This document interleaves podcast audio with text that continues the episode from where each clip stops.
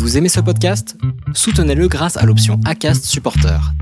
C'est vous qui choisissez combien vous donnez et à quelle fréquence. Cliquez simplement sur le lien dans la description du podcast pour le soutenir dès à présent. Pour moi, l'alimentation reste le premier vecteur à utiliser. Pourquoi? Parce que d'abord, on mange tous les jours et c'est une nécessité. Donc, quoi de plus facile que d'utiliser cette routine vitale quotidienne pour travailler cet apaisement du corps et cette réparation du corps. Bonjour les Naturolike et bienvenue dans cette euh, vidéo sur euh, la cure détox à base d'argile verte.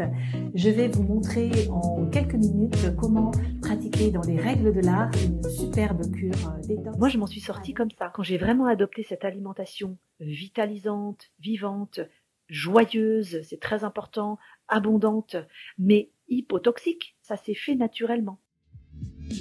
Flo, avec Flo, avec Flo, avec Flo, les entretiens puissants au-delà de la résilience.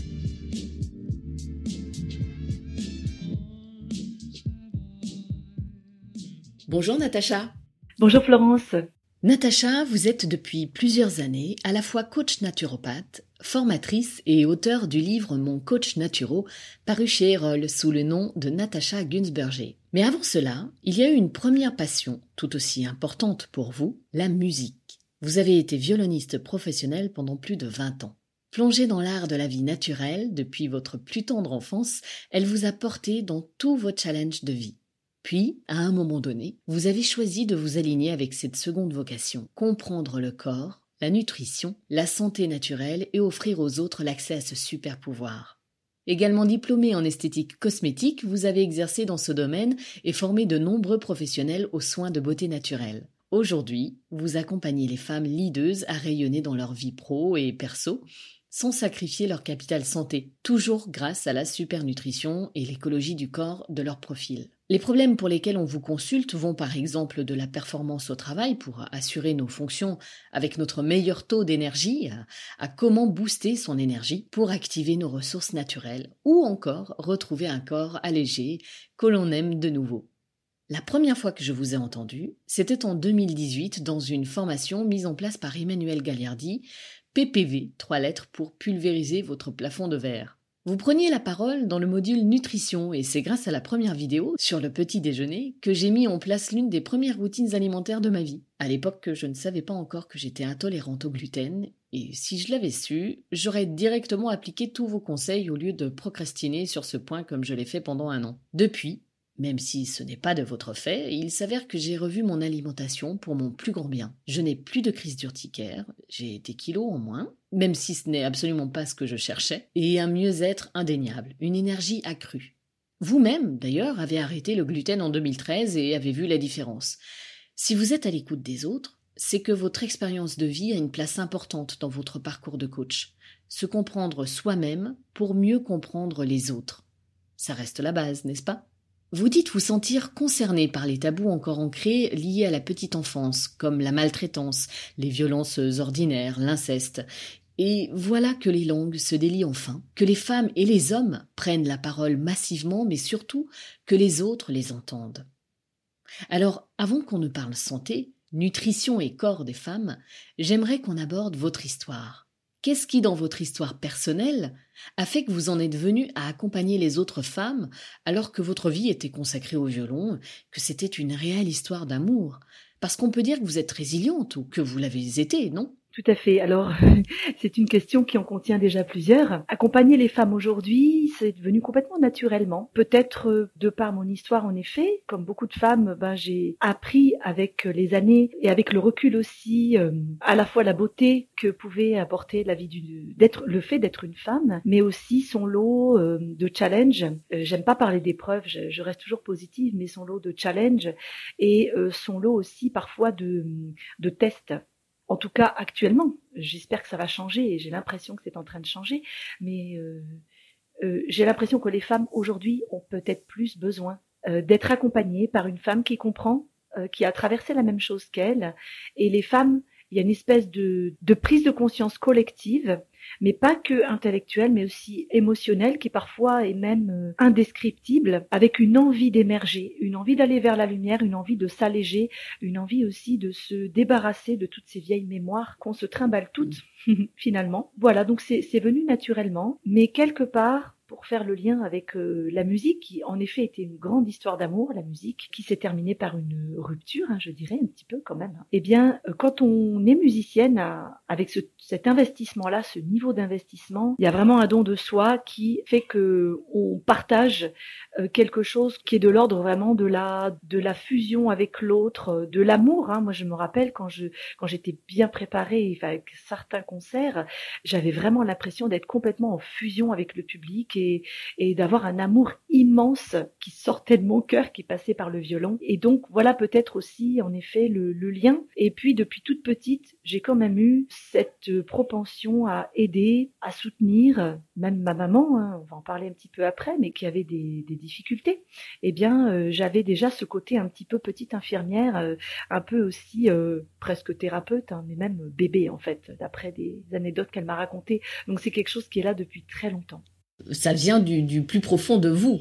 Oui, tout à fait. Ça vient vraiment du plus profond de moi. Et par contre, le fil conducteur vraiment de ma naissance à maintenant, ça a toujours été finalement être en lien avec les autres, être utile aux autres, donner.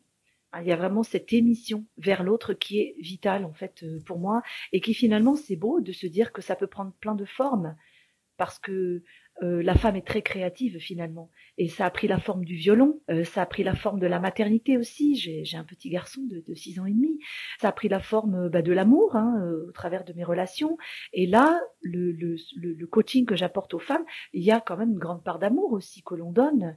donc c'est une façon, ce fil conducteur, d'aider il a toujours été là. Et je me suis quand même toujours sentie plus à l'aise avec les femmes depuis que je suis petite euh, qu'avec les hommes.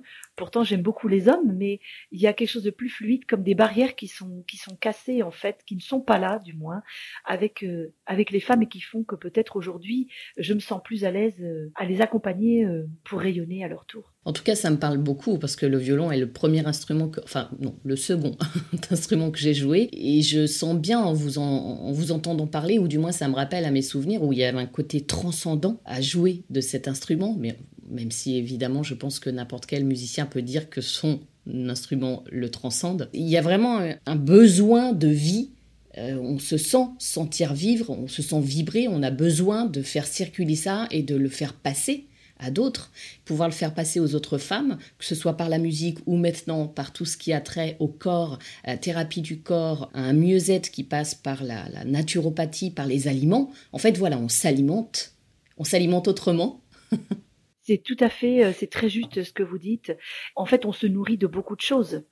On se nourrit d'énormément de choses, on se nourrit pas que d'aliments, bien que l'aliment soit vraiment la base. Et comme disait Hippocrate, on est ce que l'on mange, mais on se nourrit aussi d'autres choses. On se nourrit des, mots que l'on entend, de ce que l'on lit, des pensées que l'on entretient, euh, de la musique que l'on écoute, de l'air qu'on respire, qui est aussi une nourriture. D'ailleurs, en naturopathie, euh, dans, dans, les dix techniques fondamentales, l'air en fait partie. Le soleil est une nourriture aussi. Donc, euh, en effet, on peut aussi euh, s'auto-nourrir euh, mutuellement les uns les autres avec finalement euh, d'autres vecteurs que, que, l'aliment ou voilà des, des, choses auxquelles on n'avait pas pensé finalement et, et qui apportent nourrir c'est quoi? C'est nourrir pas seulement pour avoir de l'énergie et pour fonctionner, c'est nourrir l'âme, c'est nourrir le cœur, c'est nourrir l'émotion, euh, c'est nourrir euh, le sentiment d'accomplissement, euh, le sentiment de sens aussi, d'être là, d'utilité, d'être là dans ce monde. Et parfois, c'est avec ces nourritures-là qu'on va alimenter en fait ce besoin fondamental de l'être humain d'être complet finalement. Et vous parliez de la relation à votre mère et de, cette nourriture qui était euh, déjà là, euh, même si au départ, vous, vous vous êtes nourri du violon. Vous disiez que votre maman vous a apporté des capacités pour réécrire votre histoire et, était déjà là au, niveau de tout ce qui avait trait à l'alimentation. Tout à fait. J'aime beaucoup ce que vous dites, réécrire mon histoire, parce qu'il a fallu la réécrire. Et en fait, je me rends compte que finalement, ma mère m'a donné le meilleur d'elle-même au travers de la transmission qu'elle m'a donné avec l'art de vivre naturellement, parce qu'il n'y a pas que la nutrition. Bien sûr, il y a la nutrition qui était d'ailleurs très forte, qui était très forte dans le sens, euh, c'était d'une grande importance euh, euh, pour elle dans le fait de me nourrir correctement selon ses principes, qui étaient déjà naturaux sans le savoir, elle ne le savait pas, mais il n'y avait pas que ça, il y avait aussi toute l'hygiène de vie. Elle me racontait des anecdotes comme quoi elle me sortait dehors par tous les temps, même quand j'étais très malade, elle me sortait tous les jours. Voilà, quand j'étais bébé, par exemple. Et ça, ça m'est resté d'ailleurs. On sait en naturopathie, par exemple, que justement, quand on est malade, pour guérir plus rapidement, eh bien, rien de tel que l'oxygène et que de sortir, de faire un petit peu de mouvement ce qui va réactiver en fait des processus d'auto-nettoyage cellulaire. Donc il y avait aussi les soins par les plantes. J'étais soignée par l'homéopathie. Voilà, j'ai quasiment pris aucun médicament chimique enfant, enfin pendant des années. Donc en effet, elle m'a transmis cela. J'ai pas eu conscience tout de suite qu'elle m'avait donné ce bagage absolument extraordinaire pendant des années d'ailleurs, puisque je l'ai utilisé automatiquement, c'était un petit peu ancré dans mon mode de vie. D'ailleurs, je m'en suis écartée comme beaucoup de, de jeunes hein, à un moment donné. Euh, par exemple, j'ai mangé énormément de viande à un moment donné, comme j'ai eu des petits problèmes de poids, comme beaucoup de femmes, j'ai fait les régimes hyperprotéinés et compagnie. Mais en fait, j'y suis revenue très rapidement. Mes petits écarts n'ont pas été très longs. Et là, j'ai réalisé, quand j'ai fait ma formation de naturopathie, que la boucle était bouclée. Vous savez, il y a une boucle de départ, et très souvent, quand on dit qu'on revient à nos origines, bah, ces origines-là, me les a données. Et maintenant, je la fais vivre dans sa lumière maintenant, avec ça. Et je transmets cela. Et moi-même, j'ai révélé une partie de moi qui est, qui est très puissante au travers de ce qu'elle m'a révélé. Finalement, pourquoi est-ce qu'il a fallu réécrire votre histoire? Ah J'ai accepté cette interview, mais j'ai longuement réfléchi parce que ça demande de dévoiler quand même euh, une certaine intimité. Mais je me suis dit que finalement, on était très, très, très, très nombreuses et nombreux. Dans ce cas-là, finalement, c'est une histoire banale. L'idée n'est pas de partager euh, seulement ces pans d'histoire qui sont un peu sombres dans notre vie, mais de comment on s'en est sorti, comment on est arrivé à être dans cette résilience. Donc, pour partager mon histoire de façon très euh, synthétique, eh bien, moi, j'ai une maman qui avait de graves problèmes psychologiques, euh, qui, voilà, qui avait vraiment des problèmes euh, graves, qui auraient dû normalement être prise en charge médicalement, ce qui n'a jamais été fait. Et j'en avais pas vraiment conscience, comme euh, beaucoup d'enfants qui ont un amour inconditionnel pour leurs parents, qui acceptent tout. J'ai été un petit peu la thérapeute de ma mère, comme je l'ai dit, très tôt. Voilà, elle était épileptique, schizophrène, psychotique, voilà. Donc euh, voilà, vraiment un bagage lourd, euh, dont pareil que j'ai pu vraiment identifier très très tard, il y a vraiment quelques années seulement. Hein. Je n'avais pas conscience de la gravité de ces troubles, puisque quand on construit un lien avec euh, avec un parent, je crois que l'enfant il est tellement dans le cœur de la relation que voilà, tout ça c'est très secondaire finalement. Et puis finalement, on met aussi des étiquettes euh, à l'occidental sur certains troubles qui pourraient être aussi qualifiés autrement par d'autres cultures. Euh, je, je, fais une petite parenthèse, mais j'en ai parlé à un de mes trois frères qui travaille euh, de façon très professionnelle avec l'ayahuasca. Et il m'avait expliqué que ces troubles-là, par exemple, dans le cadre de cette thérapie-là, n'étaient pas du tout considérés comme des pathologies à traiter avec des médicaments, mais plutôt des dons qui étaient mal gérés mal compris, qui se transformaient en symptômes euh, bien destructeurs, mais qui en fait, dans d'autres civilisations, ont été exploités. Bon, je fais cette parenthèse parce que ça permet aussi d'avoir un regard différent sur son histoire. Elle est très intéressante, cette parenthèse. Elle est même peut-être primordiale. Voilà, de dire pas seulement ma mère était malade, mais peut-être que ma mère était un être qui n'était pas incarné, adapté voilà. Et elle a eu elle-même un passé extrêmement douloureux. C'est pour ça que j'ai accepté de témoigner aussi aujourd'hui. C'est que moi, je n'ai pas vécu des traumatismes comme l'inceste. J'ai vécu euh, des expériences euh, comme ont vécu des milliers de femmes euh, au travers de, voilà, comme beaucoup de petites filles, des attouchements, des choses comme ça, des choses pas gravissimes, voyez, enfin, je dis que c'est pas gravissime, alors que je devrais dire c'est gravissime, mais je n'ai pas été euh, dans des extrêmes, voyez. C'était des choses, euh, voilà, que j'ai très bien pu digérer et, qui, qui, ne m'ont pas amené à des euh, à des expériences de vie dramatiques. Par contre, ma mère, oui. Et ça, je l'ai porté mm. quelque part euh, très longtemps. Ma mère a vécu vraiment le pire, en fait, vraiment le pire. Voilà, la maltraitance extrême, euh, la désincarnation au niveau de son intimité profonde. Vous voyez, je bégaye en le disant parce que c'est dur de trouver les bons mots. Mais voilà, elle a connu l'inceste extrême euh, pendant des années, et donc je pense que ça l'a totalement brisée. Ça a été très compliqué pour elle. En plus, elle avait des talents d'artiste euh, exceptionnels dans la peinture, mais pas que d'ailleurs. Hein.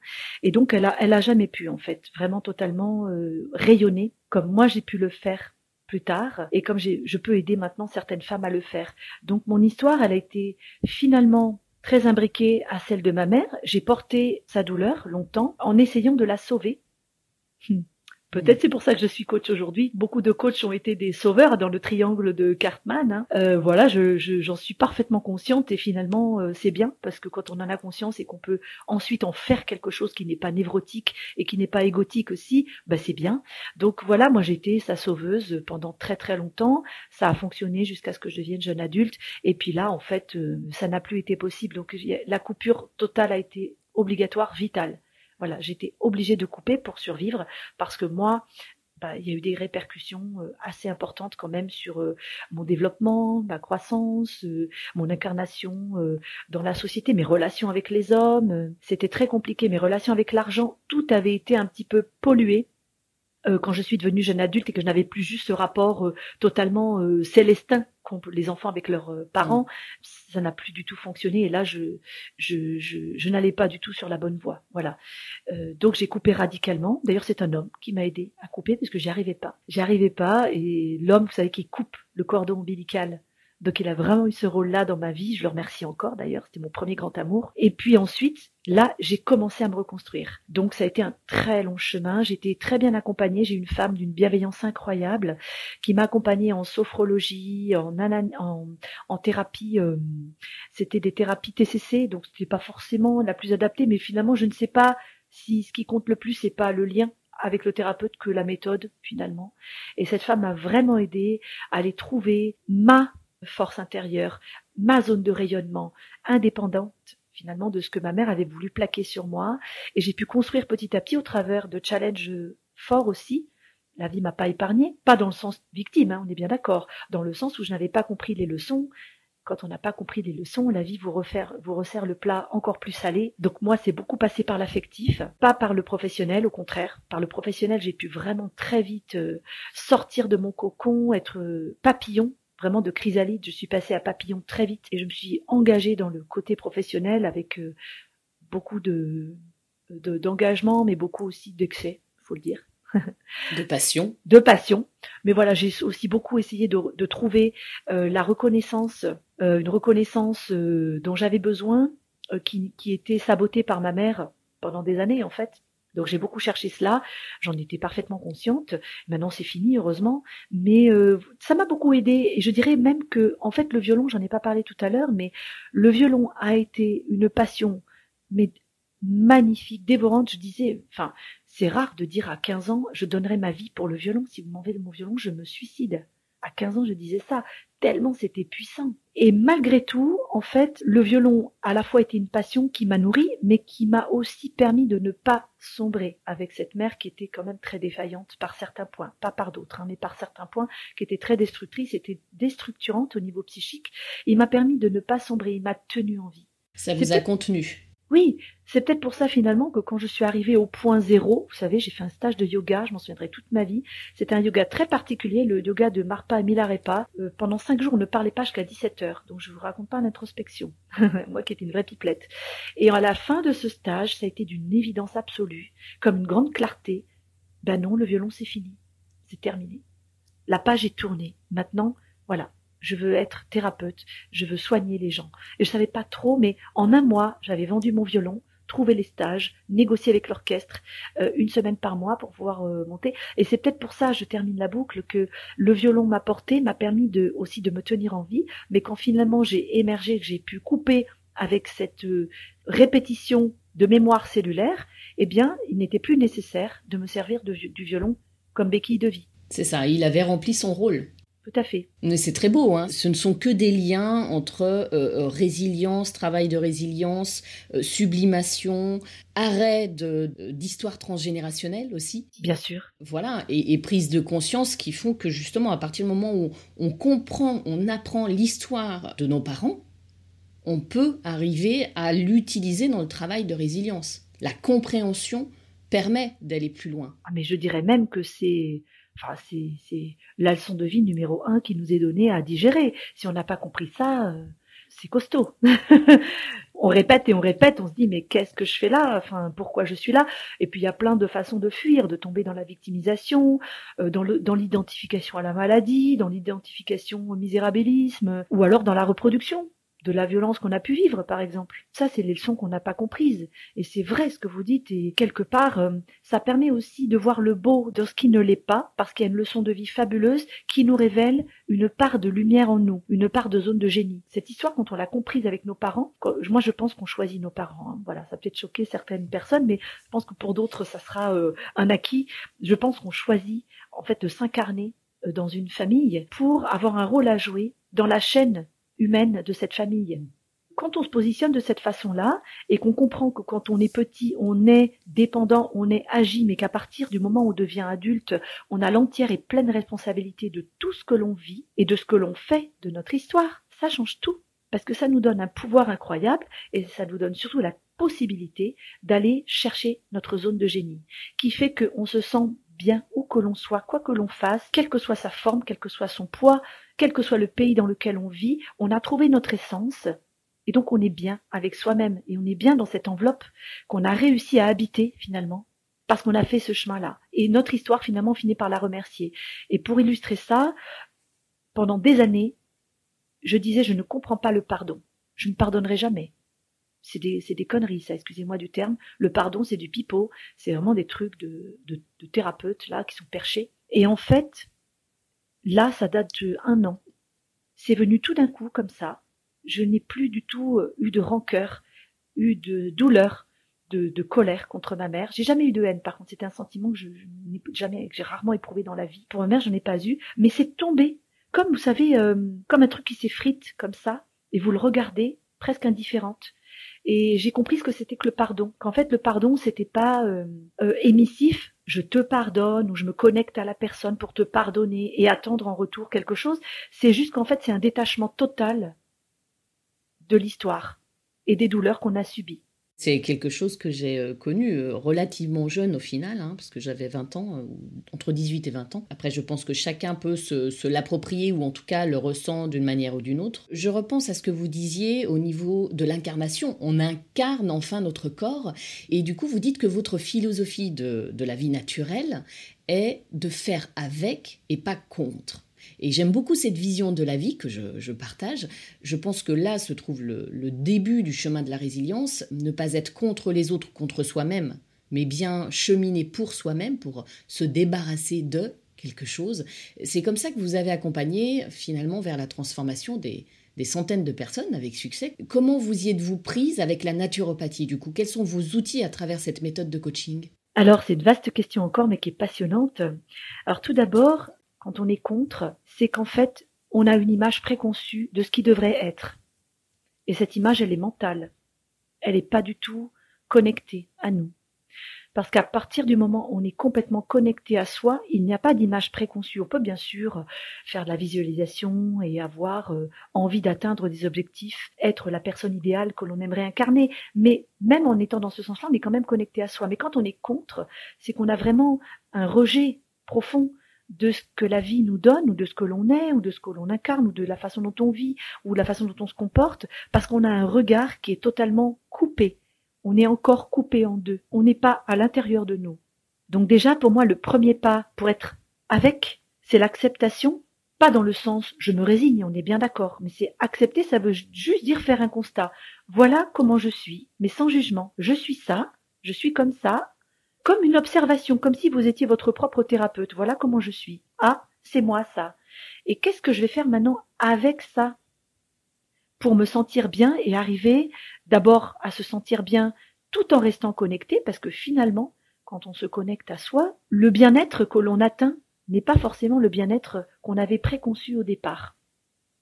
Euh, je pense au poids, par exemple.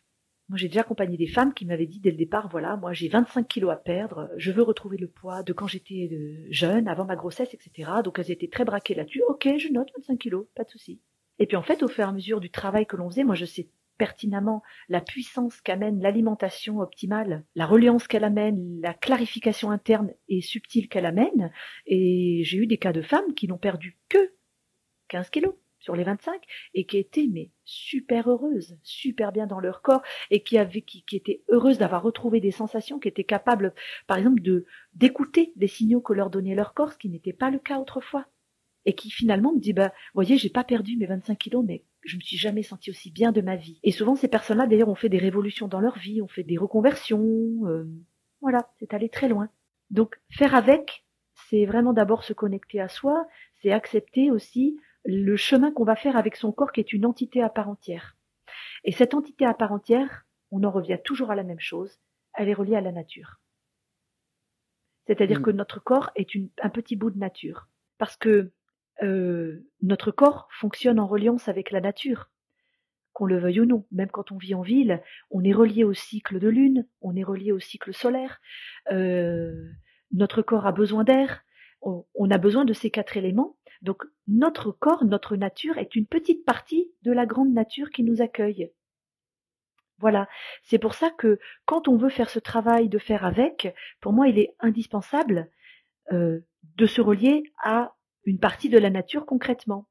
Ça peut être aller marcher tous les jours dans un jardin, ou même si on n'a qu'un simple balcon, mettre des fleurs qu'on va cultiver, qu'on va soigner tous les jours.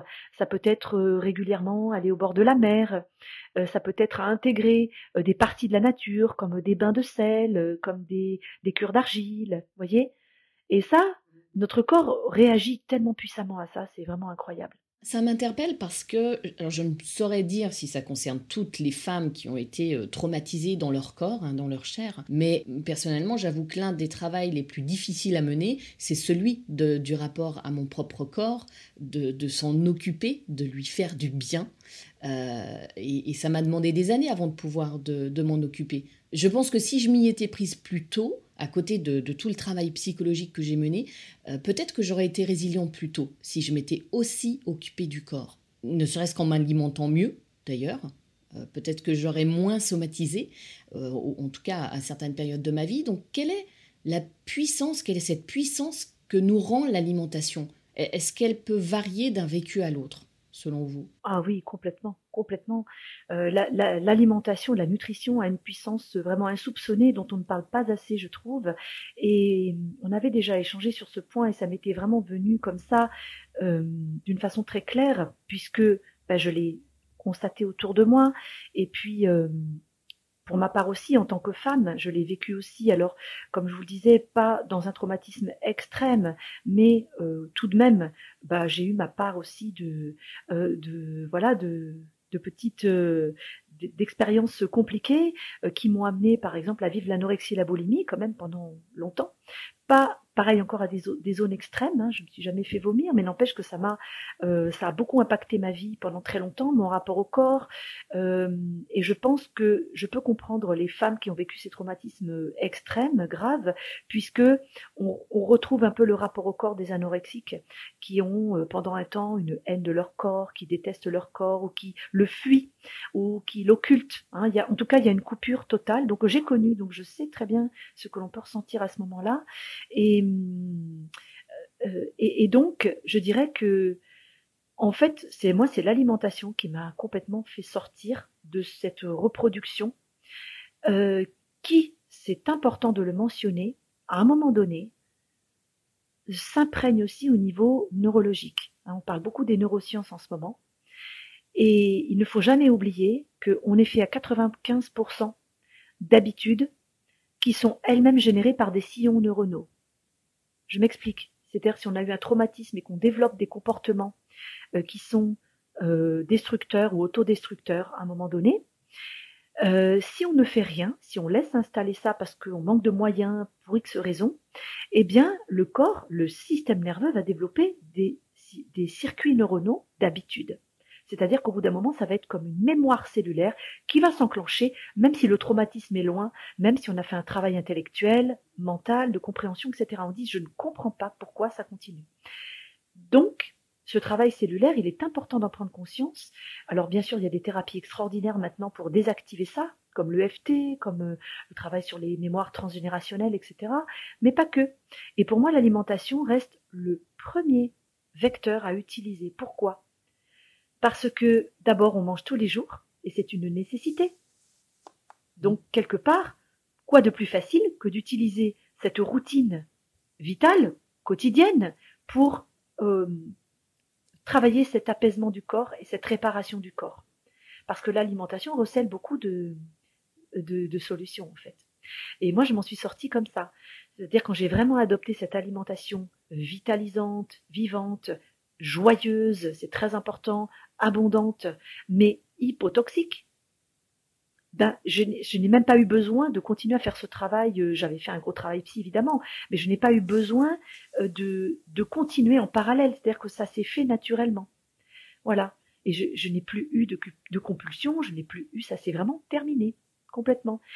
Alors pour aller un peu plus loin dans, dans, dans, le, rôle de l'alimentation, euh, on est ce que l'on mange. C'est-à-dire que tout ce que vous absorbez constitue bien sûr des macronutriments hein, qu'on apprend en nutrition, protéines, lipides, etc. Mais la qualité de ces nutriments, la façon dont vous les avez préparés, euh, la façon dont vous les mangez, eh bien, va constituer aussi une énergie vibratoire. Voilà.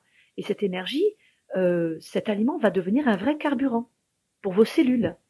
Un carburant qui va les nourrir ou qui va les plomber. Voilà.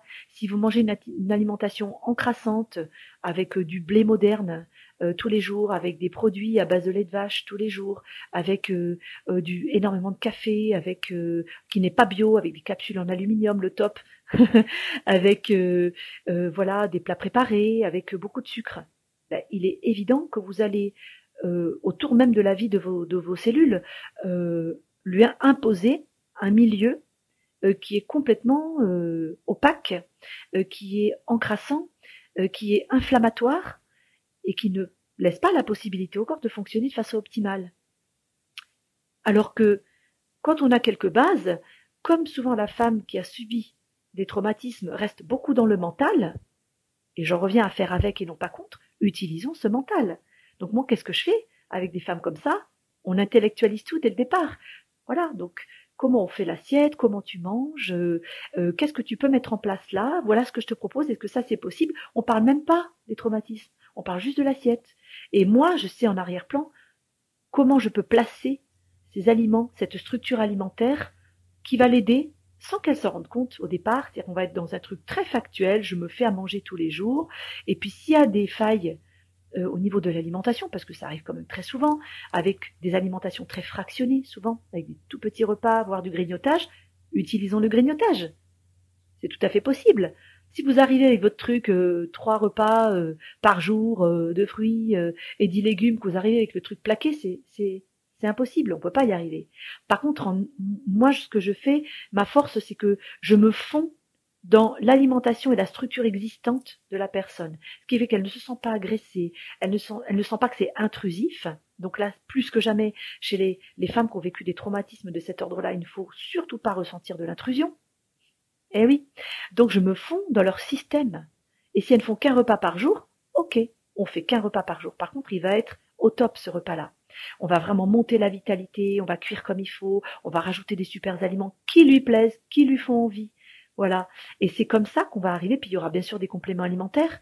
Souvent c'est indispensable quand même parce qu'il y a de grosses carences quand euh, euh, une femme comme ça qui a, souffert dans son corps, qui, ne s'est pas écoutée, euh, qui a mal mangé pendant longtemps, il y a des carences profondes. Donc il faut prendre pendant un temps moi c'est ma vision en tout cas, des compléments alimentaires, même si c'est sous forme de superfood, mais il va falloir recharger le corps en nutriments. Et là, encore une fois, c'est une ruse qui permet de donner à son corps ce dont il a besoin sans passer par l'aliment. Voyez, tous les biais qu'on peut utiliser en fait. Vous partez vraiment des usages en fait des personnes. Complètement. Et c'est ça que je trouve formidable parce que le plus dur, personnellement, c'est vraiment euh, se voir à nouveau plaquer quelque chose, c'est juste insupportable. Alors que partir de qui je suis déjà, ça fait toute la différence. Complètement. Mais vous avez dit plaquer quelque chose et c'est le gros défaut. C'est à la fois une des forces, un gros euh, point noir dans notre société, c'est qu'on catégorise tout et il n'y a pas de vision holistique. Et ça, c'est ce qu'apporte la naturopathie et c'est ce que je fais dans mes coachings, c'est qu'il n'y a pas que la nutrition. Il y a l'écologie du corps qui comprend comment je nettoie mon corps. Alors ça, souvent, ça, ça plaît aux femmes qui ont vécu ça. Comment je nettoie mon corps, comment je purifie mon corps. Et d'ailleurs, c'est une très bonne chose. Il faut purifier son corps, mais pas d'une façon, euh, voilà, euh, se dire qu'on est désincarné. C'est qu'au contraire, on l'a purifié pour qu'il fonctionne de façon optimale et belle. Il y a le repos digestif qui est indispensable. Il y a euh, la qualité de l'environnement. Il y a même comment on prend soin de sa peau, comment on se met en beauté. Hein, comment on rayonne. Est-ce que c'est avec des produits euh, bourrés de, nanoparticules et de, composés euh, qui sont perturbateurs endocriniens, ou est-ce que c'est des produits nobles qui sont euh, biologiques, faits avec amour? Ça change tout. Je voulais rebondir sur les, perturbateurs endocriniens. Là aussi, par exemple, personnellement, mon corps m'a ramené à la réalité avec la, maladie de Hashimoto qui est une maladie de, la thyroïde. Donc je suis obligée de faire attention quand même à ce que je prends, que ce soit le déodorant ou les aliments ou, euh, ou les crèmes que je mets sur ma peau pour que ça ne perturbe pas encore plus ce qui depuis, euh, je, dois être, de faire trois ans maintenant, est arrivé d'un coup. Et on parle des femmes, mais euh, ça concerne aussi les hommes. On n'en parle peut-être pas assez pour les hommes, d'ailleurs, parce que quand je vois le nombre d'hommes qui ne prennent pas soin d'eux, c'est assez phénoménal. C'est-à-dire qu'ils rejettent tout en bloc et du, et du coup, ça se répercute, forcément. Ça se répercute sur leur entourage, quel qu'il soit, euh, quel que soit le genre, euh, leurs femmes, leurs enfants, euh, enfin, leurs conjoints, conjointes. C'est tellement dommage. C'est à perte. Complètement. Complètement, c'est vrai. Et ce que vous dites, déjà, je reprends sur les perturbateurs endocriniens, c'est très très important. Et ça, euh, euh, je, fais des ateliers entiers là-dessus. Je reviens là-dessus euh, avec les personnes avec qui je suis en contact sur les réseaux, avec mes clientes, parce que en fait, les perturbateurs endocriniens ont vraiment modifié à un point qu'on n'imagine pas le fonctionnement des, femmes et des hommes sur le plan ovarien, sur le plan hormonal même des petits-enfants. Et ça, c'est une chose hyper importante à garder en tête dans tous les choix que l'on fait, qu'ils soient alimentaires, parce qu'il y en a aussi dans l'alimentation des perturbateurs endocriniens, mais dans la cosmétique aussi, euh, dans, les crèmes solaires, euh, etc. Donc ça, c'est très très important, parce que en effet, dans le cas d'une femme, par exemple, qui a subi des traumatismes, si en plus elle a un syndrome prémenstruel euh, qui est épouvantable chaque mois, qui va la mettre en difficulté émotionnellement, bah, c'est là justement quand on est en faiblesse que ressurgissent tous les vieux Donc euh, c'est pas, elle n'a pas vraiment pas besoin de ça. Voire euh, on peut aller jusqu'à l'endométriose, où voilà, c'est un problème d'œstrogène en général qui est vraiment euh, en excès, qui enflamme tout le corps, enfin qui enflamme vraiment cette partie du corps, mais qui peut aussi enflammer tout le corps. Donc là, les perturbateurs endocriniens, il faut carrément leur faire la chasse, c'est indispensable. Et pour les hommes aussi, parce que a un impact sur leur fertilité en, l'occurrence, là, c'est un extrait d'œstrogène, la plupart du temps, qu'on retrouve même dans l'eau du robinet, que je conseille d'ailleurs pas de boire. Hein. Il faut vraiment la filtrer, c'est très important, ça. Et, pour les hommes aussi, c'est un impact. D'ailleurs, si, je sais pas si vous avez remarqué, on a vu un changement, là, récemment, de morphologie chez les jeunes. Je sais pas si vous avez remarqué, les toutes jeunes filles maintenant et les jeunes garçons. Ah le haut a pris beaucoup plus d'ampleur, plus de gras aussi. Les filles ont des poitrines beaucoup plus importantes, mais n'ont plus de taille, souvent. Et les garçons, souvent, même des des seins, et je parle pas des petits garçons tout filiformes, mais des garçons qui sont un petit peu en chair, ils ont euh, souvent des attributs un petit peu plus féminins de la cellulite. Et même certains hommes ont de la cellulite, qui n'était pas le cas avant. Et c'est dû à ce qu'on retrouve oui, euh, dans, dû dans l'eau?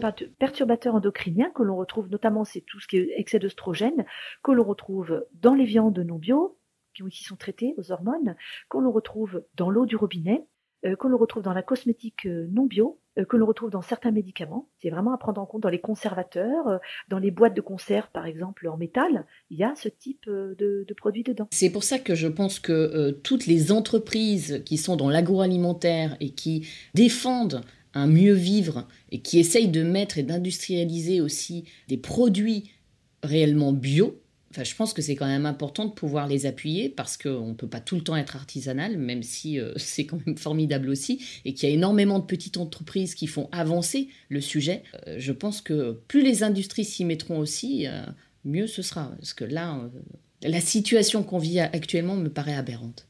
Alors là, on rentre sur un sujet délicat. Trois petits points. Parce que moi, je veux bien aller euh, solliciter les grandes multinationales qui font tous ces produits.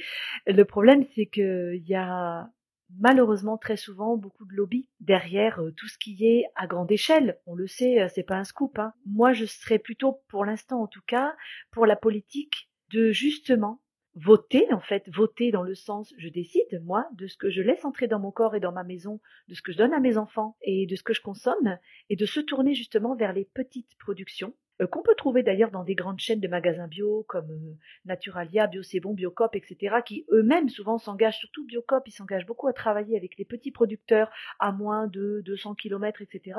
Donc là, par exemple, en faisant ces choix-là, on fait des choix forts qui vont bien au-delà de la qualité de l'aliment, mais qui vont aussi dire euh, à ces multinationales, ben je mets plus mon argent chez vous. Si on est euh, un million, bon, ils s'en rendront compte, mais ça va pas vraiment les impacter. Par contre, si la moitié euh, du pays fait ça, moi, je trouverais ça génial, hein, mais c'est vrai que malheureusement, tout le monde ne peut pas se permettre. Et selon certains moments de vie, en tout cas, même si on a euh, on, prend cette décision-là, parfois on ne peut pas l'assumer. C'est pour ça que ça me paraît important de ne pas éluder l'industrie et aussi de, parler aussi de lobbying, mais bio. Il y a du lobbying, ok, eh bien pourquoi il n'y aurait pas plus de lobbying bio? Alors je comprends très bien euh, votre raisonnement et d'ailleurs euh, je le dis souvent quand je fais des, posts comme ça sur les réseaux, que on peut tout à fait, encore une fois, dans l'esprit de faire avec et non pas contre, trouver des produits bio euh, dans les grandes surfaces. D'ailleurs, ça m'arrive d'en acheter aussi, bien sûr. Hein. Alors, ça, souvent, c'est pas le même bio, c'est pas la même qualité de bio. Faut quand même le savoir. Par exemple, les rayons euh, légumes, même quand ils sont bio, ils sont passés au rayon gamma la plupart du temps. Ils sont irradiés dans les magasins, dans les grandes surfaces. Je fais une petite anecdote aussi. J'ai une cliente qui me racontait qu'elle avait des souris chez elle et qu'en fait, quand elle avait des paquets, par exemple, de riz euh, d'une grande marque que je ne citerai pas, de grands crans d'hypermarché qui avait fait du riz bio et qu'elle avait à côté son riz acheté en vrac chez Biocop, en fait, les souris ne touchaient pas au riz bio de grande surface et allaient manger le riz du vrac c'est rigolo quand même. Donc c'est juste pour dire qu'il y a quand même une différence. Après, évidemment, alors c'est un point très important que vous avez soulevé qui est le point financier. Quand vous dites tout le monde ne peut pas se permettre, je vais reprendre un petit euh, petite anecdote de ma mère qui m'émeut toujours d'ailleurs. Ma mère, elle a une période où elle avait vraiment, particulièrement, j'étais toute petite, où elle avait vraiment, mais pas d'argent du tout, au point qu'elle achetait un œuf par un œuf pour moi. Et elle ne mangeait pas, elle mangeait des paquets de gâteaux et des litres de lait. Donc elle se privait pour moi m'acheter un œuf bio vous savez, dans ces magasins bio, hippies, euh, où les gens arrivaient avec des, des pulls tricotés avec la laine du Larzac, euh, toute euh, avec des cheveux et des, des barbes jusqu'au menton et tout, c'était rigolo. C'était pas les magasins bio bobo d'aujourd'hui. Et en fait, tout part de la vision. Qu'est-ce que je veux pour moi? Donc elle était allée à l'extrême dans sa vision. Elle ne voulait rien d'industriel pour son enfant. Donc elle est allée dans les extrêmes. Donc elle a acheté un œuf, elle a acheté de la purée d'amande broyée à la meule de pierre, pour moi, par exemple, ou de la farine. Donc pour revenir à ça, je crois que en fait, euh, se faire du bien, manger bio et manger sain, c'est pas seulement aller faire ses courses, c'est aussi une culture, qui suppose aussi qu'on peut la maintenir quand on n'a pas beaucoup de moyens financiers. Je prends un exemple. Imaginons une famille nombreuse qui a décidé de manger bio, mais qui, en effet, quand elle va chez Biocop, elle est assassinée par le prix des produits. D'abord, il y a des produits, je précise, qui sont moins chers dans les magasins bio qu'en grande surface, parce que je compare beaucoup les prix. Parfois, c'est des pièges aussi. Hein. On commence déjà par refaire un petit peu un point sur l'alimentation. Si dans cette famille, il y a trois fois par semaine de la viande et du fromage à chaque repas, mais c'est des produits qui coûtent super cher. Et s'il y a une bouteille de vin ou deux par semaine, ça coûte super cher. On peut décider de basculer des postes vers d'autres types d'aliments. Par exemple, déjà ça permet de ne pas dépenser plus. On va enlever la viande deux fois, qu'est-ce qu'on économise et qu'est-ce qu'on peut réinjecter dans d'autres produits qui sont un peu plus chers? Déjà ça. Et imaginons qu'on aille à l'extrême, une famille qui a vraiment pas d'argent, qui est au RSA, qui vit vraiment des aides, pour qui c'est très compliqué. Eh bien, il y a des jardins partagés, par exemple. Voilà, de personnes qui produisent. Il y a des systèmes d'échange maintenant, de troc, qui se mettent en place.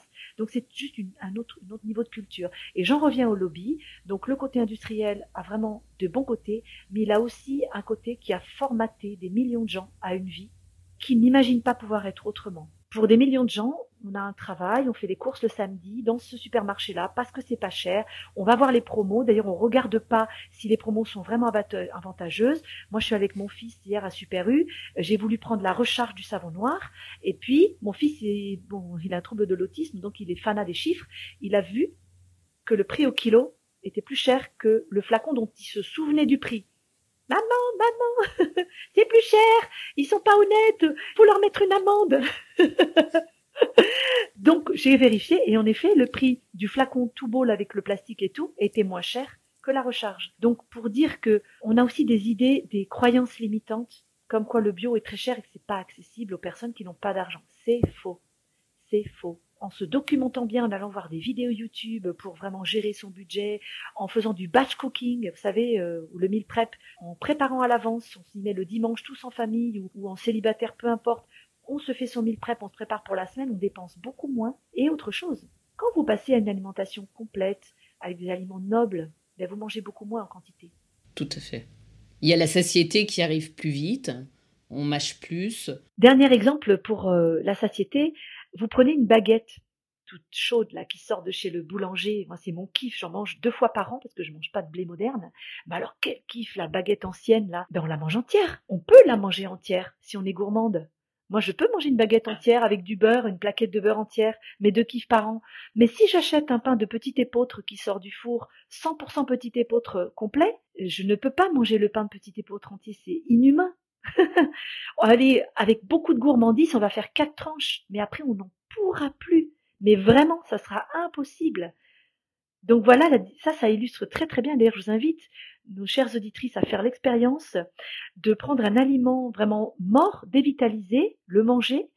Voyez ce que ça donne, vous, verrez, vous ne pourrez pas vous arrêter, et prenez le même en version vraiment healthy, bio, complète, et voyez ce qui se passe pour vraiment, encore une fois, ressentir dans votre corps. Ressentir. Mais je, ne peux que confirmer parce que moi, cela fait maintenant deux ans que je ne mange plus de pain, plus de pain blanc. Euh, de toute façon, je ne peux pas manger de, farine puisque on, parle tout le temps du gluten, hein, mais le gluten, il est tout à fait normal dans les aliments. Ah, en tout cas, à la base, il est là, c'est juste normal. Aujourd'hui, on est dans de la surglétinisation. Euh, donc, pour moi, hein, selon moi, on ne parle plus du, même gluten. Et je ne peux plus, de toute façon, même avec les moulins de Paris, et je les cite, euh, et, je l'assume, euh, ils ne font plus de farine qui ne soit pas surgluténisée. C'est juste inadmissible. Des gens se battent pour qu'on retrouve la farine qu'on avait quand j'étais enfant. Enfin, euh, aujourd'hui, mes enfants ne mangent pas du tout, même quand ils mangent des céréales, et donc quand ils mangent du pain, ça n'a plus rien à voir. On est surgluténisé. Complètement. Et je suis contente que vous en parliez parce que là, on arrive à un niveau déjà de nutrition qui est déjà subtil, euh, que malheureusement n'a pas le grand public, qui est la nature du gluten. En fait, on pourrait dire, pour simplifier, que dans la grande famille du blé, il y a euh, trois générations. Il y a la toute première génération, qui date de très très longtemps, il y a 2-3 000 ans, avec les premiers grains. On retrouve euh, l'engrain, donc ce qu'on appelle le petit épeautre, par exemple. En fait, le vrai nom, c'est l'engrain, qui est un blé, en fait, euh, qui ne contient que 3-4% de gluten et qui a de mémoire 14 chromosomes. Et ensuite, on a la, famille d'après, la génération d'après, qui sont d'autres blés, dont le moyen épeautre, dont on entend assez peu parler finalement, et qui lui, hop, il monte un petit peu. Il a 20 de mémoire hein, à vérifier, mais je crois que c'est 24 ou 27 chromosomes. Quand on parle de chromosomes, ça veut dire qu'on parle de molécules à dégrader pour le corps. Ça veut dire que le corps doit avoir en regard l'enzyme capable de dégrader ça, et donc il doit être capable de reconnaître cette molécule. Donc déjà, ça devient plus complexe là. Et en dernière génération, alors ça, c'est des blés d'après la guerre, donc là c'est très récent, on a le froment, on a le blé OGM, hein, qui a 42 chromosomes. Donc que voulez-vous que le corps fasse avec cette espèce de boule de plastique? Parce qu'en fait, quand on mange du blé moderne, c'est comme si on mangeait du plastique. Vraiment. Ça vient faire une colle. D'ailleurs, euh, gluten, ça veut dire glu, qui veut dire colle. Donc ça fait une espèce de masse collante qui vient se coller sur les intestins, qui attire des agents pathogènes qui eux-mêmes, du coup, ne peuvent pas être totalement évacués par la lymphe et par le sang. Donc ça épaissit le sang, ça épaissit la lymphe, ça fait des trous littéralement dans la barrière intestinale. Les dernières études ont prouvé que dans 100% des cas, le fait d'ingérer du gluten de blé moderne faisait des trous, ce qui donne le leaky gut, hein, l'intestin passoire, et à travers ces trous vont passer des grosses molécules qui n'auraient pas dû passer dans le sang et qui vont provoquer tout un tas de dégâts collatéraux. Ça va de des simples allergies euh, saisonnières jusqu'à bah, Hashimoto, puisque c'est très lié au gluten, Hashimoto, hein. euh, d'autres pathologies auto-immunes comme la spondylarthrite ankylosante, euh, voilà, et puis en passant par le surpoids, etc., les maux de tête, la fatigue, la prise de poids au niveau de la taille. Donc en effet, il y a une méconnaissance profonde des grains, des semences, mais il y a alors il y a de plus en plus de boulangers, ça commence un tout petit peu, qui commencent à se réintéresser aux semences anciennes. Et d'ailleurs, je vous donne le tuyau puisque vous êtes à Paris et pour toutes les Parisiennes, allez chez Fermentation Générale à Paris. Fermentation Générale, c'est un boulanger qui fait les pains mais vraiment de façon ancestrale, c'est-à-dire qu'ils font eux-mêmes leur levain qu'ils laissent fermenter, donc il devient vivant. Il n'y a pas une once de levure chimique là-dedans et ils ne travaillent qu'avec des céréales anciennes. Et j'ai donc euh, deux clientes qui vont euh, là-bas et qui me disent que même le pain d'épeautre, donc qui pourtant est du grand épeautre, elles le digèrent très très bien. Je confirme. À la base, je ne connais strictement rien à tout ça. Je suis une personne lambda qui euh, voilà se nourrit, a besoin de se nourrir, qui a grandi avec le pain, qui aime le pain. Et quand j'ai compris par hasard ou grâce au livre qu'une amie m'a offert sur Djokovic, le joueur de tennis, qui, euh, lui, euh, suit un régime sans gluten, qui d'ailleurs s'est mis à avoir des résultats extraordinaires en tant que tennisman grâce à l'arrêt des, aliments contenant du gluten, c'est quand même pas rien. Je pense que beaucoup de personnes pourront se retrouver là-dedans, ou en tout cas beaucoup de sportifs et, et de sportives. C'est un fait que lorsque je mange, par exemple, du pain blanc, automatiquement, 48 heures après, ou à peu près entre 24 et 48 heures, évidemment, j'ai mal au ventre et je suis gonflée comme si j'étais enceinte de 6 mois. C'est complètement hallucinant. C'est un, des, c'est un des premiers symptômes en fait de l'intolérance au gluten. Il y en a plusieurs. Euh, il y a les, les, ballonnements. Donc ces gonflements dont vous parlez, ce sont des ballonnements. Hein. Ce sont des gaz gardés. Il y a les gaz euh, expulsés aussi qui font partie euh, des, symptômes. Il y a les maux de tête, il y a la fatigue, il y a des douleurs qui peuvent se réveiller. Il y a des problèmes de peau de type eczéma, psoriasis. Il y a des problèmes ORL à répétition, donc tout ce qui est euh, en HIT. En HIT, c'est inflammation, donc sinusite, rhinopharyngite, otite. Donc là, je fais un petit clin d'œil pour les enfants. Et puis, le problème, c'est que le gluten dégrade aussi vraiment les tissus osseux, à la longue, bien sûr quand on arrive sur des degrés d'intolérance importants. Donc ce gluten, je parle bien sûr de ce gluten moderne, hein, de blé moderne. Donc c'est, je suis pas du tout étonnée des symptômes que vous décrivez. Hein. Sachez aussi que la réaction à l'intolérance, pas à l'allergie, hein, à l'intolérance peut se faire de, on va dire dans les 5-10 euh, minutes qui suivent, jusqu'à trois semaines après il y a des personnes qui ont des réactions retardées à trois semaines. C'est pour ça qu'il est très compliqué euh, pour une personne qui dit oui, je vais faire le test sans gluten, de détecter si elle l'est ou pas, si elle arrête son test avant les trois semaines. C'est pour ça qu'il faut toujours faire, moi je dis un mois, comme ça on est sûr, vraiment d'éliminer complètement. Et après, l'idéal c'est d'en manger une seule fois et attendre pendant un mois encore de voir à quel moment on a la réaction qui revient pour voir quand elle revient. On a le baromètre. Je confirme que ce n'est pas difficile à mettre en place. Moi, j'en ai profité euh, euh, un mois d'août où j'étais en vacances en Grèce, plus une semaine chez mes parents où en général je me fais chouchouter. Bon, euh, c'était, j'ai trouvé ça relativement facile. Ça ne m'a pas coûté. Ça ne m'a pas coûté en, énergie ou en, prise de décision. C'était vraiment simple. Et surtout, déjà en, sept jours, j'ai commencé moi à en voir les bénéfices. Alors peut-être que ça parlera plus aux femmes qu'aux hommes, je ne sais pas, mais premier bénéfice, c'est que j'ai perdu un kilo et demi en une semaine. Encore une fois, ce n'était absolument pas le but. D'ailleurs, à la base, je faisais ça et cette démarche-là pour mon compagnon, absolument pas pour moi.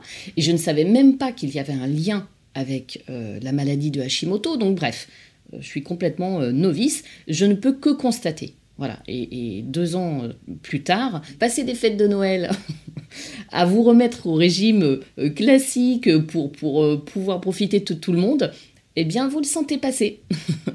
On est au mois d'avril, je commence seulement à revenir à la normale, si je puis dire. J'ai vraiment trinqué à cause des fêtes de Noël. Je ne suis pas étonnée du tout, du tout de ce que vous dites, parce qu'en fait, euh, l'imprégnation est telle que si on fait des écarts répétés pendant un mois, même une semaine, deux semaines, trois semaines, eh bien en fait, euh, si par exemple votre corps est un peu encrassé entre guillemets, on s'entend bien, c'est un terme qu'on utilise en naturopathie pour parler de l'encrassement des humeurs, donc des liquides du corps, mais aussi des émonctoires, eh bien si vous n'avez pas fait détox depuis longtemps, bah, votre corps va galérer littéralement pour expulser ces déchets qu'ont généré cet aliment encrassant. Alors bien sûr, il n'y a pas que le gluten, mais il y a aussi les produits laitiers à base de lait de vache, en excès, je précise, enfin surtout, euh, bon, il y a les sucres euh, en excès, bon, etc. Donc du coup, euh, vous pouvez traîner longtemps, longtemps en effet les effets collatéraux de cette prise-là. Et je vais rebondir sur ce que vous avez dit par rapport au fait que ça n'était pas difficile. Je, vais mettre ma petite touche aussi dessus parce que pour encourager les femmes à faire le pas vraiment de, de vivre l'expérience tellement légère du sans gluten, qui est vraiment tellement agréable, c'est qu'en fait, quand vous sortez de pareil, encore une fois, ce formatage alimentaire, pain, pâte, pizza, riz, pain, pâte, pizza, riz, pâte, patrie, etc., vous ouvrez un champ nutritionnel extraordinaire. vous ouvrez le champ de toutes les pâtes qui existent à différentes euh, céréales sans gluten, même aux légumineuses, aux farineux, vous ouvrez le champ à des super aliments que vous ne connaissiez pas, au niveau gustatif, au niveau couleur, au niveau et au niveau de la digestion, bien sûr. Bien sûr, au niveau de l'énergie, évidemment. D'ailleurs, vu la situation qu'on vit tous actuellement euh, avec la Covid, on est mentalement fatigué, donc euh, pouvoir utiliser notre alimentation pour l'être moins, c'est pas spécialement un effort. Puisqu'on doit se nourrir, c'est ce que vous disiez au départ. On le sent, on le ressent vraiment dans notre corps. Complètement. C'est que c'est exactement ça. Et, d'ailleurs, je trouve, puisque vous parlez de, de cette période-là un peu particulière, moi j'ai eu beaucoup de clientes qui ont justement profité quand on parle de résilience, elles se sont pas morfondues euh, en disant oh là là c'est catastrophique, je suis enfermée chez moi, je suis une dépression. Elles ont dit ok, je suis enfermée, je peux justement me faire mes petits repas tous les midis, donc je vais en profiter pour euh, apprendre la nutrition. Et je connais plein de gens, même sans forcément se faire coacher, qui ont revu leur assiette, revu leur alimentation ou leur mode de vie en refaisant du sport par exemple avec des vidéos, avec euh, des abonnements de sport, pour justement refaire un petit peu le point et réapprendre à prendre soin de soi, à se faire du bien, à ouvrir son champ, à prendre le temps, prendre le temps aussi, eh bien, de se nourrir différemment de ce mode automatique en pilote automatique qui fait qu'au bout d'un moment on se rend même plus compte. Et je dirais même que, attention, on peut même s'habituer au mal-être. C'est-à-dire que moi j'ai eu des personnes, j'ai accompagné des personnes qui avaient un, euh, une pierre, une pierre à l'estomac depuis 20 ans. Elles ne s'en rendaient même plus compte, tellement c'était devenu la norme. Vous vous rendez compte? Donc c'est pour ça que le fait de passer par l'alimentation amène une telle transformation, une telle, une telle connexion au bien-être, mais un bien-être qui est, comment dire, euh, qui est pas coupable. Vous voyez ce que je veux dire? Pour une personne qui a subi des traumatismes, c'est pas coupable de ressentir du bien-être en mangeant. C'est ça, c'est plein de plaisir. En fait, on apprend le plaisir. Et ça amène après d'autres voies. Ça ouvre la voie à tout le reste en fait. J'aimerais, euh, avant qu'on termine, qu'on remonte dans le temps, vous avez un jour répondu à une interview que l'une de vos héroïnes historiques préférées était Hildegarde de Bingen. Alors, je, précise avant pour nos éditoristes, hein, Hildegarde était considérée comme euh, la première naturaliste d'Allemagne au XIIe siècle. Elle était euh, non bénédictine et surtout, elle était médecin avec un double don de voyance et de guérisseuse. Donc, en fait, c'était l'une des femmes les plus renommées de son temps et sa médecine combinait des éléments savants de grands auteurs et des ressources locales de médecine populaire. Donc, qu'est-ce qui vous a attiré chez elle? Quel lien y a-t-il entre vous, naturopathe au XXIe siècle, et Hildegarde en son temps Est-ce que c'est l'écologie du corps ou, est-ce que, euh, comme moi, euh, parce que évidemment c'est là où, elle m'y fait penser, euh, comme moi c'est la partie plutôt clairaudiente, clairvoyance Alors, j'adore cette question, j'adore. Euh, d'abord, oui, Saint-Hildegarde, c'est une figure que j'aime énormément pour plusieurs raisons. La première, c'est une femme qui a su exploiter son plein potentiel. Bon, à l'époque, c'était comment dire euh, commun d'avoir euh, plusieurs dons et d'exploiter plusieurs dons, c'était normal. Et en tant que femme, c'était déjà un sacré exploit qu'elle se soit acceptée comme elle était. Donc elle était avec elle-même et elle a exploité ses dons. Et c'est quelque chose dont on parle beaucoup aujourd'hui Justement, c'est un des liens qu'on peut faire déjà avec euh, ce que l'on traverse aujourd'hui, avec une émergence de coaching qui vous amène vers le plein potentiel, qui est tout à fait le contraire de l'hyperspécialisation dont je parlais tout à l'heure. Pourquoi serait-on hyper spécialisé? Pourquoi serait-on meilleur quand on est hyper spécialisé? Et c'est pour ça que je l'aime, parce que je suis un peu comme ça. Euh, pour celles qui s'intéressent à la numérologie, je suis chemin de vie 5. Donc c'est un chemin de vie éclectique. Et d'ailleurs, on décrit dans ce chemin de vie, on le compare en fait aux, aux artistes de la Renaissance qui faisaient beaucoup de choses. Et j'ai ça en moi d'aimer faire beaucoup de choses. J'aime explorer. Et une fois que j'ai exploré, j'explore autre chose en fait et je me je me nourris, je vais à fond. Et ensuite j'ai un panel comme ça donc c'est pas du tout dans le courant actuel en tout cas de notre société euh, occidentale. Mais en cela elle m'a touchée et en cela je me suis reconnue aussi. Et je reviendrai après sur le lien avec la naturopathie aujourd'hui. Mais cette femme était absolument fabuleuse parce que non seulement elle n'a pas été brûlée sur le bûcher Deuxièmement, elle a été canonisée par le pape, ce qui est quand même rarissime pour une pour une une, une abbesse de cette époque. Et troisièmement, ce qui est extraordinaire aussi, c'est que plus de mille ans après, on a toutes ces recettes, on a accès à tous ces travaux qui ont vécu, qui n'ont pas été détruits. Donc elle a une aura incroyable de transmission fabuleuse. Et d'ailleurs, je précise que pour celles et, ceux qui ont envie de découvrir ces produits, il y a une petite maison qui s'appelle Saint-Hildegarde qui s'est donnée comme mission de proposer au public toutes les recettes Saint une grande partie des recettes de Saint-Hildegarde. Alors en cosmétique, on trouve des crèmes incroyables qu'on trouve nulle part ailleurs. Justement une crème à la sauge pour les femmes au niveau euh, de tout ce qui est euh, hormones hein, pour se masser là le bas du ventre. Et, comme on parlait du blé, elle propose aussi le vrai euh, blé ancien, c'est-à-dire le vrai épeautre non hybridé. Donc quand vous achetez là, les paquets de farine de blé non hybridé de chez Saint-Hildegarde, vous voyez vraiment la différence. Donc, c'est en ça que je la trouve absolument fabuleuse. Et le lien qu'on pourrait faire avec aujourd'hui, euh, enfin la naturopathie aujourd'hui, euh, c'est que la naturopathie est une pratique holistique. C'est une pratique, comme je disais tout à l'heure, qui n'est pas fixée uniquement sur une partie, mais qui englobe l'être humain dans sa totalité. C'est-à-dire dans sa part physique, avec l'alimentation, avec l'eau que l'on boit, avec les soins que l'on fait quand on se touche, avec les massages.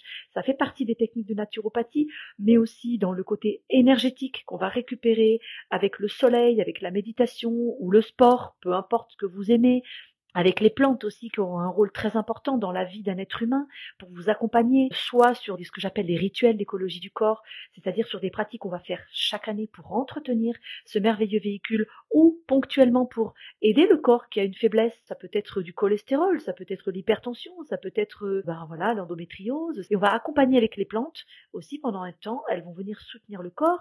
Ça va être aussi sur un plan émotionnel. La naturopathie, elle englobe les émotions, bien sûr. Donc en cela, on retrouve cette façon euh, qu'elle avait, euh, ben, c'était encore plus vaste puisqu'elle allait euh, vraiment de la médecine à l'art.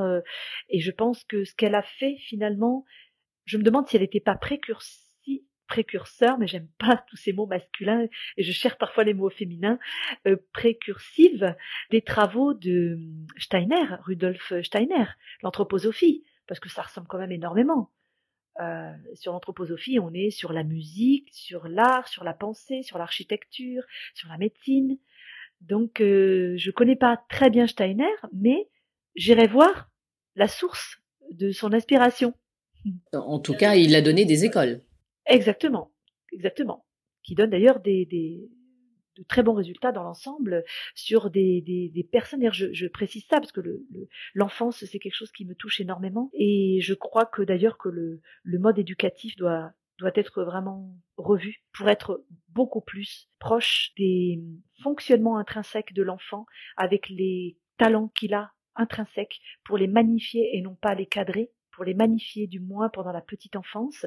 On est parti du, de la, du thème de la, la, violence faite aux femmes, on est parti des traumatismes, eh bien, je pense que tout part de l'enfance en fait. Autant pour ceux qui émettent, autant que pour ceux qui reçoivent. L'enfance, elle n'est pas, comment dire, bien accompagnée. Je parle dans l'ensemble, alors qu'on ne fasse pas dire ce que j'ai pas dit. Je dis pas que tous les parents sont mauvais, c'est pas du tout ce que je veux dire. Je veux dire que tout le système actuel, qui part de la naissance d'un enfant jusqu'à l'école et le système dans les, dans les entreprises, je trouve que l'être humain est maltraité en fait.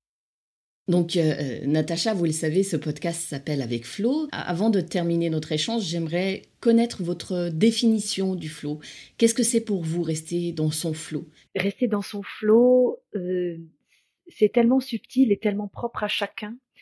mais je dirais que pour moi, c'est peut-être ne jamais déconnecter de ses rêves et de ses envies profondes, de ces petites voix intérieures qui nous disent là où il faut aller pour se sentir vraiment bien, se sentir rayonné et faire zéro concession, zéro concession euh, sur cette euh, potentialité de rayonnement qu'on a en soi. Voilà, c'est ça rester dans le flot. Et c'est décorrélé de toute euh, croyance sur la performance, de toute croyance sur la réussite matérielle, etc. C'est vraiment corrélé à soi, dans quoi je me sens complètement pleine, bien, euh, voilà, euh, utile. Voilà, ça peut être euh, être chez soi, faire des gâteaux avec ses enfants. Ça peut être quand on est dans la nature. Eh ben, ce flot-là, il va falloir le nourrir, l'identifier et le nourrir. Et ça, c'est très important parce que je crois que c'est la plus grande force de l'être humain, c'est de pouvoir se connecter à ce flot-là, c'est-à-dire cette espèce d'espace intérieur. Où on peut aller chercher, en fait, euh, l'essence de pourquoi on est là et pourquoi on est bien aussi. Merci Natacha. Merci beaucoup Florence. Avec Flo, le podcast d'entretien intime, gai et combattant pour toutes celles et ceux qui veulent dépasser les obstacles de vie, découvrir le flow de la vie. Si vous aimez rester dans le flow, n'hésitez pas à le soutenir en laissant un avis 5 étoiles sur Apple Podcast ou sur la plateforme que vous aimez utiliser. Ainsi, vous participerez à faire découvrir à d'autres des histoires inspirantes, des parcours de vie de résilientes et contribuerez à redonner de l'espoir.